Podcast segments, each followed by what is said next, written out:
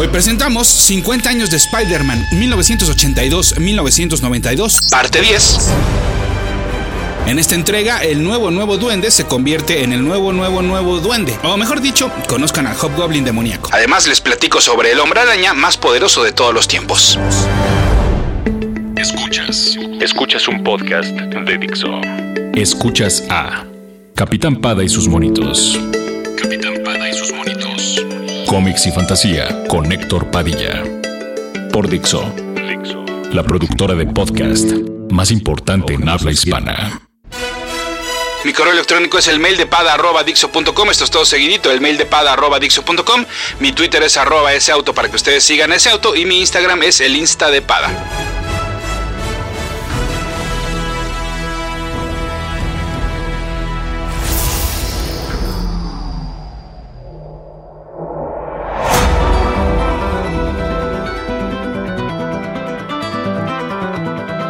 Si alguien se va incorporando a esta saga de la revisión de Spider-Man, pues bueno, sepan los podescuchas de otros países que en México, en la historieta de El Hombre Araña, al Hobgoblin le llamaron el Nuevo Duende. No me parece mala, eh, pues como esta resolución, esta tropicalización, pues no hay una traducción literal en español de la palabra Hobgoblin. Sin embargo, esto resultó confuso a lo largo de los años cuando en las versiones originales aparecía un New Hobgoblin, o peor aún cuando en la caricatura de los noventas al Hobgoblin le llamaron Duende Verde, y cuando en la misma hizo su debut el Green Goblin, pues entonces todo se fue al carajo. Pero bueno, en, el podcast pasado de esta revisión nos quedamos en la saga Inferno y ya les platiqué cómo afectó esta a nuestro personaje en el título Amazing Spider-Man. Pues bien, dentro de Spectacular y Web of no solo vimos más demonios, sino el regreso del Hobgoblin. Este andaba tras Harry Osborn y su familia, y la frágil salud mental del mejor amigo de Peter Parker peligraba con cada susto y con cada acción que le recordara que su padre y él mismo habían sido el, pues el duende verde. Decidido a ponerle un alto, nuevamente se puso el traje de villano y buscó al Hobgoblin. Obviamente Spider-Man quedó en medio de esta pelea. Cabe mencionar que este enfrentamiento ocurrió dentro del Amazing, por lo que fue la única vez que Todd McFarlane dibujó eh, una aventura del Green Goblin.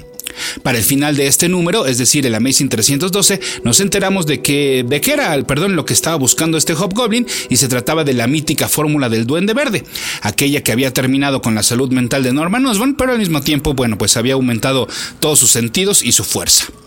Harry le dijo al Goblin que pues el secreto de la fórmula había muerto con su padre, por lo que entonces el nuevo duende tendría que buscar en otro lado cómo aumentar sus capacidades físicas si es que algún día quería vencer a Spider-Man y a cualquier enemigo que se le pusiera enfrente.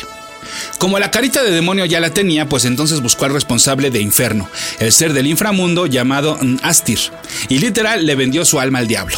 Ahora Jason Masondale, el Hobgoblin, ya no necesitaba una máscara, pues había sido transformado en una criatura infernal, con ojos y lenguas semejantes a los de un reptil y con poderes mágicos. Este nuevo, nuevo, nuevo duende buscó a Spider-Man y el arácnido por poco no la libra, ya que en efecto su enemigo ahora está corregido y aumentado. El evento de Inferno dentro de los títulos de Spider-Man terminó con un regreso de The Lizard y con más demonios atacando a amigos de Peter Parker como ya lo habían hecho con la gente de El Clarín y con Mary Jane. Capitán Pada y sus monitos. Y si hablamos de nuevas versiones de personajes, entonces en el Spectacular 149 se aclaró una duda que había surgido hacía algunos meses. Si los clones de Peter Parker y de Gwen Stacy, como les explicaba ya en entregas pasadas, resultaron ser que no eran clones tal cual, sino personas mutadas para ser idénticos a ellos, entonces ¿qué era en realidad Carrion? Nos habían explicado que era un clon del genio detrás de todo esto, o sea, Miles Warren, pero pues no, tampoco. Carrion resulta ser que en realidad era un virus creado por Warren y que se lo había aplicado a otra persona. Pero antes de morir había dejado muestras de ese virus, de ese virus, perdón, escondidas por ahí, y entonces un metiche de nombre Malcolm McBride se hizo de una de estas y se convirtió en el nuevo Carroña. Estamos a finales de 1988 y de regalo de Navidad a los Parker los evacuaron de su lujoso departamento. Y sí, es que el cerdo de Jonathan Caesar desde la cárcel quería seguir haciendo imposible la vida a Mary Jane por haberlo rechazado. Entonces el matrimonio regresó a vivir con la tía May. Para enero de 1989 llegó el número 50 de Web of Spider-Man y para celebrarlo se contó con diferentes amigos y exvillanos de El Hombre Araña. Willow the Wisp, Prowler, Puma, Silver Sable, Sandman y Rocket Racer. Todos estos o pelearon entre sí o pelearon contra el superhéroe gracias a un nuevo ataque de El Daily Bugle contra Spider-Man. Pero resulta ser que detrás de esto estaba Jonah Jameson. Ninguna novedad, ¿no? Bueno, pues no, porque no era el verdadero Jonah, sino más bien era el camaleón haciéndose pasar por este, mientras que al verdadero lo tenía secuestrado. Este sería una de las piezas claves para que pronto comenzara otra de las ya típicas guerras de pandillas entre los mafiosos de Nueva York. Algunas partes yo ya les había platicado en la entrega antepasada, pero vamos a retomar.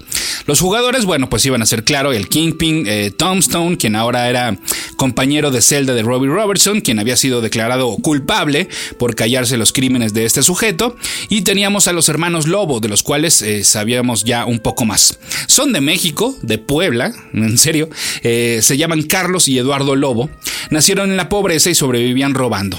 Eduardo se enamoró de Esmelda Valdés, eh, hija de un ranchero millonario, pero a su hermano Ramón no le gustaba, al hermano de mm, Esmelda, no le gustaba esta relación y junto con un grupo de maleantes, bueno, pues buscaron a Eduardo para darle una paliza. Esto detonó el factor mutante que tenían los lobo y era, pues, ¿cuál creen? Sí, pues transformarse en hombres lobo. En este ataque salvaje y sin control de sus poderes, Eduardo no solo mató a sus atacantes, sino que también a Esmelda. Esmelda, siento que quisieron eh, ponerle, perdón, Esmeralda, pero como que alguien les, les dijo Esmeralda, Esmeralda, Esmeralda, ok. Los hermanos aprovecharon de esta facultad para crear una mini mafia llamada los Hermanos de la Luna. Así entonces se volvieron ricos y buscaron extender su dominio. Eduardo era el seductor y entonces su siguiente presa, figurativamente, fue Glory Grant, la secretaria de Jonah Jameson. Ella se enamoró perdidamente de él sin saber su secreto y sin saber que en secreto lo que el lobo quería era obtener información del Clarín para pelear contra el Kingpin. Para no hacerles entonces el cuento largo, bueno, pues la guerra de pandillas termina con Spider-Man rescatando a Jameson y desenmascarando al camaleón, a Eduardo siendo asesinado accidentalmente por Gloria, y digo accidentalmente porque en realidad ella quería dispararle eh, una bala de plata, em, bueno, se encuentra una pistola con una bala de plata entonces ella la toma en, la pelea y quiere eh, dispara y luego confiesa que a quien quería darle era Spider-Man para proteger a su novio. Y bueno, Robbie Robertson escapó de la cárcel contra su voluntad junto con, junto con perdón. Eh, posteriormente Robbie sería absuelto de sus crímenes por defender a una familia Amish de este villano. Como por fin mostraba tener coraje, pues entonces Tombstone decidió dejar de perseguirlo. Capitán Pada y sus monitos. Ahora bien, me regreso unos meses antes para platicarles de eh, pues una nueva aventura con Venom. Este escapó de The Vault, una de las prisiones de máxima seguridad del universo Marvel, y comenzó una nueva cacería buscando a los Parker. Recordemos que ellos se habían mudado de casa y entonces, bueno, pues en su búsqueda de ver dónde andaban, se topó con la Black Cat, a quien dejó viva de milagro.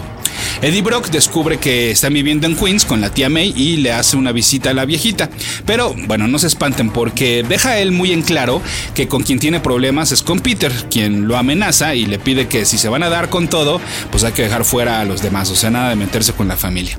Se enfrentan entonces en un lugar desierto y el hombre araña logra derrotarlo cuando le habla al traje, al simbionte, pues eh, le deja ver que está, aplicando un poco de psicología, que está dispuesto a adoptarlo de nuevo, a dejar que se apodere de él. Sin embargo, pues este eh, ente pues ya estaba tan arraigado también con Brock que entonces esto le provoca algo así como un cortocircuito y no se queda ni con uno ni con otro, pero sí completamente debilitado y, eh, con Eddie desvanecido. Sí, sí, les digo que el problema no era regresar a Venom, el problema era cómo deshacerse de él pues en cada enfrentamiento.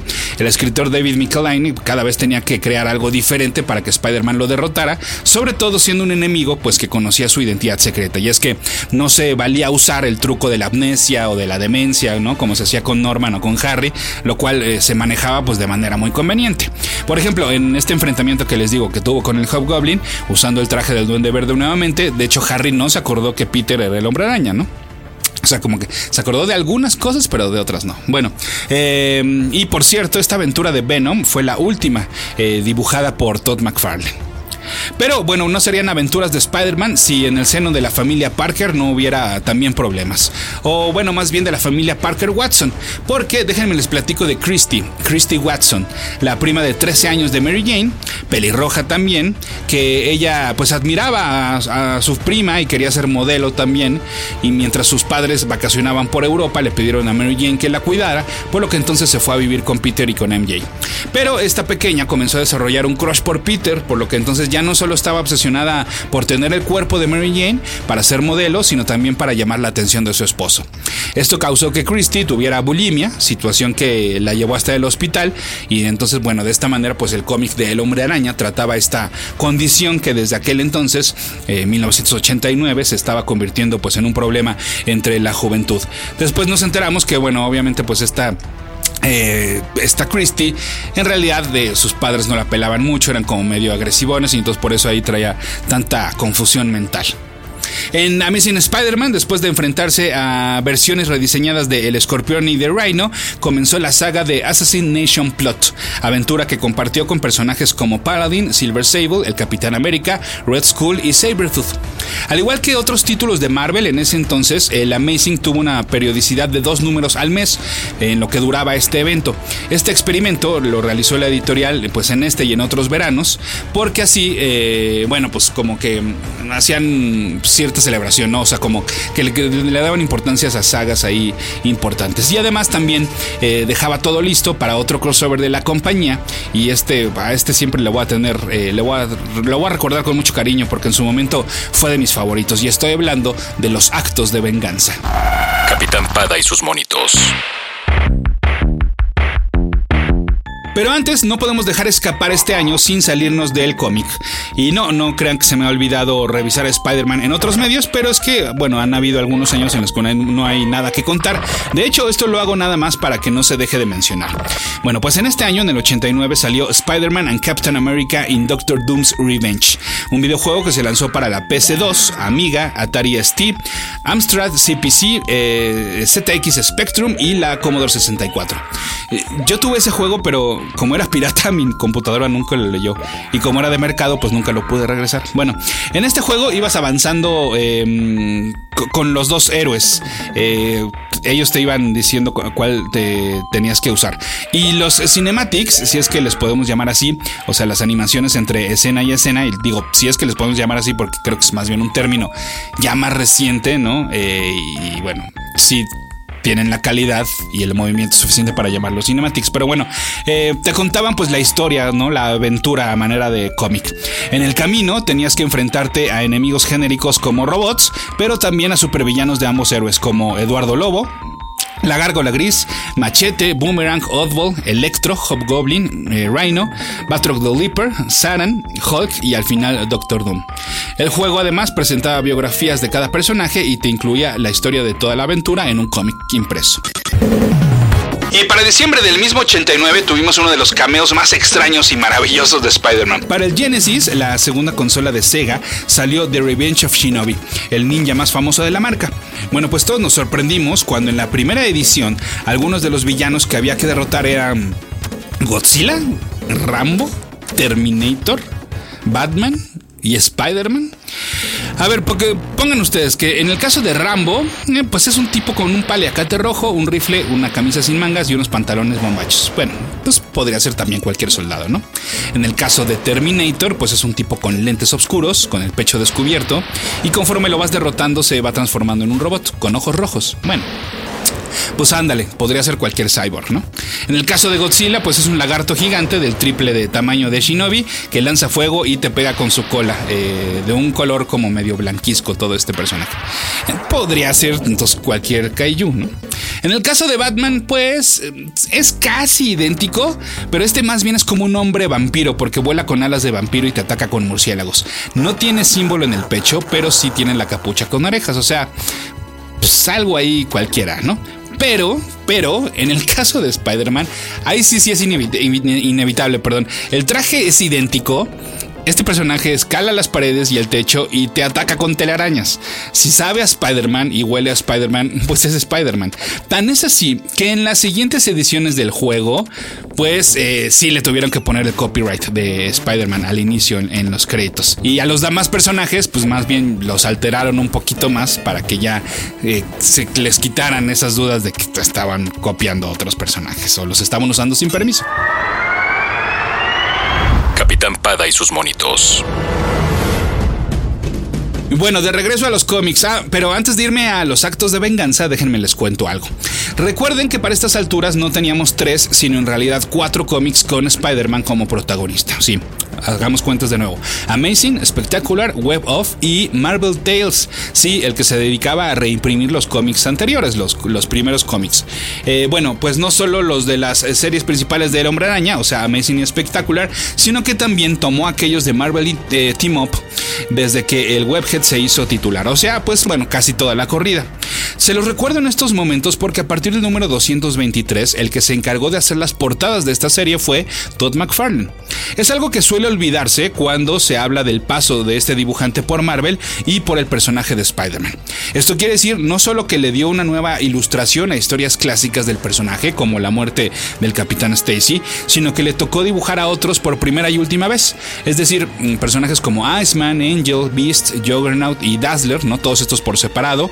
Y también hubo portadas con, eh, y, y aventuras con los X-Men, tanto en su alineación original y con sus primeros disfraces, como a la alineación internacional que incluía a Wolverine, a Colossus y demás. Esto lo hizo hasta el número 239 de 1990. Pero bueno, ahora sí entonces listos para los Acts of Vengeance. Bueno, pues les doy el antecedente. Si Inferno fue una saga centrada en los X-Men, esta estaría enfocada en los Avengers principalmente. Vimos como un sujeto de nombre Lucky, que en español significa lacayo, junto al Doctor Doom, Magneto, Kingpin, The Wizard, Mandarin y el Red Skull les planteó lo siguiente, el siguiente panorama. ¿Por qué seguir enfrentando siempre a los mismos héroes si estos ya saben cómo derrotarlos? Lo que él proponía entonces era un intercambio para así agarrarlos de sorpresa. Luckily jugaba pues muy bien su papel de sirviente, pues no solo hacía creer a cada uno de estos villanos principales que él estaba, o sea, que con, con el que hablaba decía, no, tú, tú aquí eres, eres el que manda, tú eres el que controla a todos los demás, ¿no? y además, bueno, pues esto quiere decir que los manipulaba completamente a su antojo. Era un tipo bastante colmilludo y bueno para mentir. Bueno, pues sí, ya se podrán imaginar ustedes de quién se trataba en realidad, porque Luckily era Loki, el rey de las mentiras. Sí, ya, ahí está, el spoiler muy pronto. Bueno, Loki lo que quería, pues para variar, era deshacerse de los Avengers, pues todavía se sentía culpable de que este grupo se había reunido por primera vez en un tintán de los tantos intentos que había tenido Loki por deshacerse de su hermano Thor. El ego de los villanos principales y la pronta recuperación de los Avengers hizo que los actos de venganza pues no se concretaran. Prácticamente todos los demás títulos también le entraron al crossover sin que esto impidiera que siguieran adelante con sus historias. Por ejemplo, a Spider-Man no solo le tocó enfrentar a nuevos enemigos, sino hacerlo en modalidad cósmica. Capitán Pada y sus monitos. En el Amazing 326 se enfrentó a Graviton, un villano de los Vengadores, un villano muy poderoso, muy. Pero bueno, es el más claro ejemplo de que un buen personaje no lo es tanto gracias a sus poderes, sino a su personalidad y su motivación. Graviton es nivel Magneto, pero sin lo interesante de Magneto. Y Magneto no tiene un nombre ridículo, ni un pelo largo ridículo, ni un traje ridículo. En fin, eh, lo que tiene Magneto es esta gran personalidad y estas motivaciones que tiene y estas tareas y objetivos muy claros y Graviton solo un villano, villano ahí de, pues, de, Villanolandia, ¿no? Em, esta aventura fue dibujada por una muy joven Colin Doran, que años después se convertiría en una gran ilustradora, afortunadamente porque este trabajo, pues no más no. Además, este, sobre todo si veníamos con esta racha de ver en el Amazing, pues a Todd McFarlane. Eh, por cierto, bueno, pues en esta aventura el arácnido no pudo vencer al villano y este optó por irse pensando en que sí lo había hecho. Estamos entonces en septiembre de 1989 y ese mismo mes salió el Spectacular 158, en el cual Spider-Man se enfrentó al Trapster.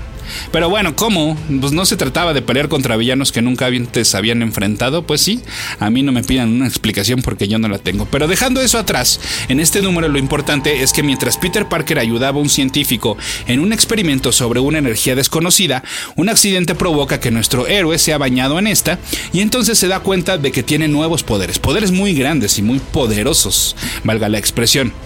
Desde que, hagan de cuenta de que su telaraña haga su voluntad, tipo este, los cuerpos de luz que hace un linterna verde, hasta lanzar rayos, soportar cualquier golpe, inclusive escuchar todo lo que lo rodea. Para el Web of Spider-Man número 59 le tocó pelear con Titania, otra villana a la cual ya se había enfrentado, y en varias ocasiones. Pero bueno, eh, y sí, eh, si ya se había enfrentado a Graviton, pues ¿por qué no entonces hacerlo con el mencionado Magneto? Y esto ocurrió en el Amazing 327, otro número que tampoco fue dibujado por McFarlane, pero sí por un hombre de nombre Eric Larsen, sobre el cual ya ahondaré en con profundidad pues, este, posteriormente. Estos nuevos poderes de Spider-Man iban en aumento y ahora ya hasta volaba. Así entonces, pues derrotar a sus siguientes contrincantes, los hermanos Grimm, no fue nada difícil. Aquí entrenó su hombre araña normalito, también pudo haberlo hecho porque estos villanos son bastante medianos. Em, el gigante Goliath le dio un poquito más de pelea con quien también se enfrentó, y casi igual que Hulk en su modalidad gris, quien también este, se volvió a pelear. Esto ocurrió en el Amazing Spider-Man 328, el último de ese título, dibujado por McFarlane.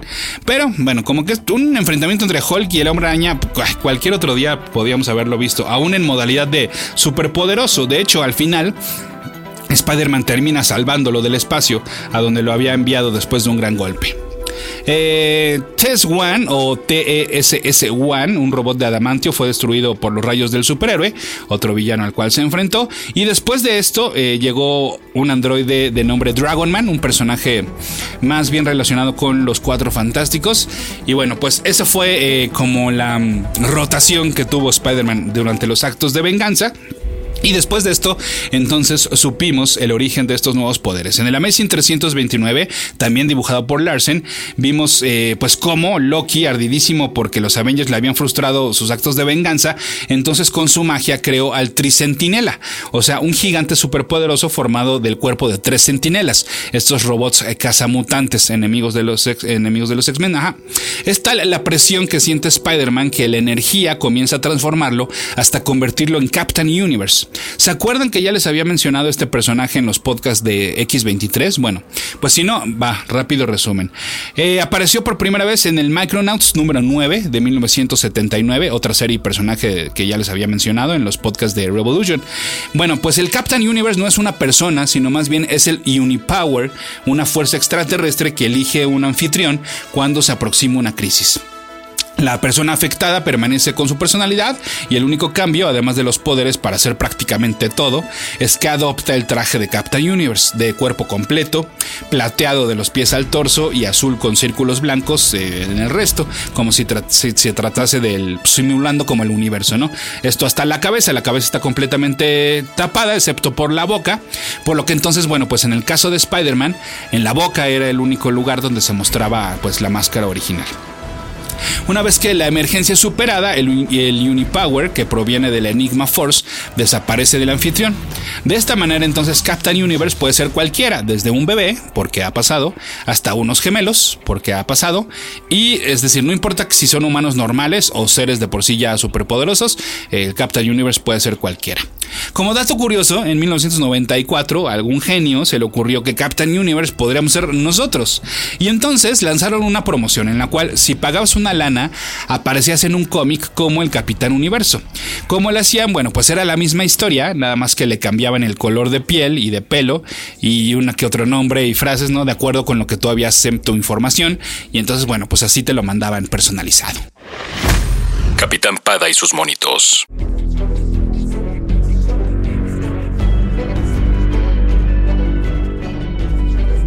Pero regresando a Spider-Man, pues bueno, entonces una vez que con estos poderes de Captain Universe destruyó al Tricentinela, el Unipower lo abandonó y entonces ahora sí habían terminado los actos de venganza oficialmente. Ya les decía yo, los Acts of Vengeance es uno de mis crossovers favoritos y sería perfecto de no ser porque pues no lo fue en los títulos de mi héroe favorito. Como verán, creo que pudieron haber sido dos historias por separado. O sea, Spider-Man enfrentándose a otros villanos como parte de este evento y luego que otro día nos contaran lo del Spider-Man cósmico. Me parece que juntar ambas situaciones no era necesario y hasta un desperdicio. Y luego, como les decía, la elección de los enemigos a combatir, pues como que no fue la adecuada, ¿no? Habiendo tantos y muchos más interesantes y luego, pues viéndolo pelear contra, pues héroes, digo, perdón, este, villanos contra los cuales ya se había enfrentado, ¿no? Así entonces, bueno, pues pues dejamos a El Hombre Araña listo para ya en cualquier momento despedir la década de los 80 y comenzar otros 10 años. Y bueno, pues lo que viene, por supuesto, cada vez se va poniendo mejor. Pero eso será en la siguiente entrega de la revisión de los 50 años de Spider-Man, aquí en Capitán Pada y sus monitos por Dixo.com.